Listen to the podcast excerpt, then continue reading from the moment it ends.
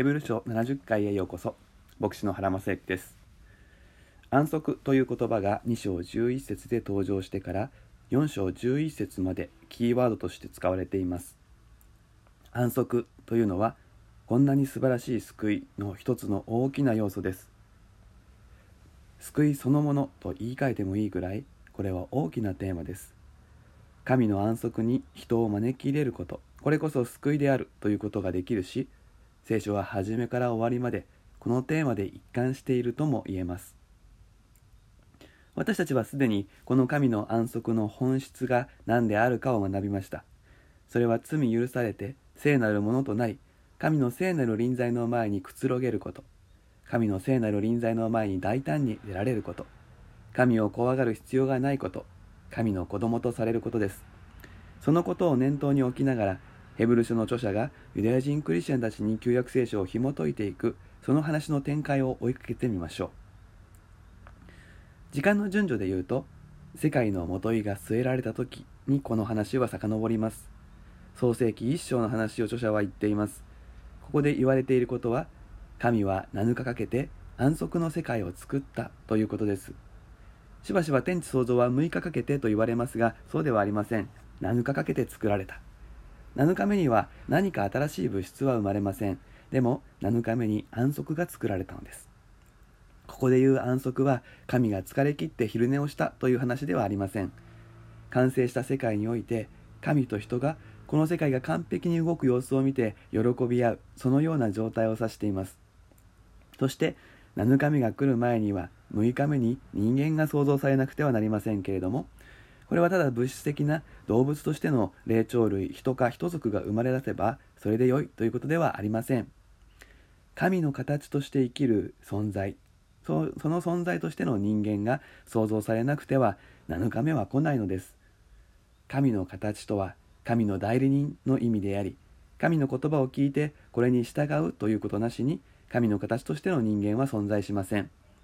逆に言えば神の言葉に信仰を持って従うことによって人は7日目の安息に入るのです。これは過去最初の人間がそうだったということだけでなくずっと変わらない神様の救いのパターンなのです。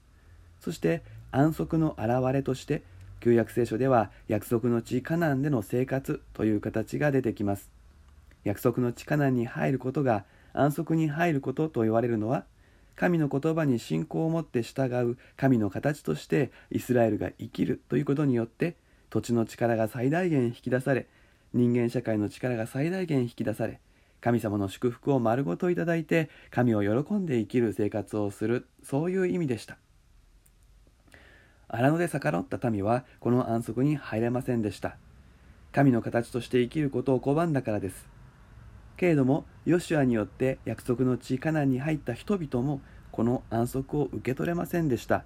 やはり神の言葉を信仰によって受け取ることをしなかったからです。では神の安息への招きその約束はなくなってしまったのでしょうか。そう言うとそうではありません。ダビデを通して詩篇が書かれ今日もし御声を聞くならと新しい可能性が示されたのです。神の安息に入る話は終わっていない。神は新しく何かを語られる。その時に従うならば安息に入る。安息に入れる。ダビデはその道を示したのです。そしてこの新しい神の語りかけ、それがイエス様によって、御子によって起こったのだ。ヘブル書の著者はそのように訴えかけるのです。それでキリストに預かった者が安息に入るのであり、ユダヤ人であるだけ、旧約聖書の教えに従っているだけでは安息にまだ入れていないと述べるのです。御言葉を聞いて信仰を持って従う。それがほんの1%でも、ほんの1%でもあれば、そこに命が宿り、その命は大きくなり、やがて全体に広がります。1%でも神の形成分を持っているならば、神様の目には立派な神の形です。でもせっかく神の安息に招かれているなら少しでも多くこれを味わいたい体験したいと思うのです。これは一人でできる部分と教会という共同体でできる部分と両方からなっています。個人で神の言葉に聞いて従うその割合が増し加わるほどに神の安息はあなたのものとなるでしょう。同時に教会として神の言葉に聞いて従うその時に神の安息。神が私たちを生かして与えられた能力が花開き全てがうまく回っていく。そのようにして神様の素晴らしさを喜ぶ世界がやってきます。もちろんそれは再臨までは完全にはなりません。けれども今私たちに開かれている世界でもあるのです。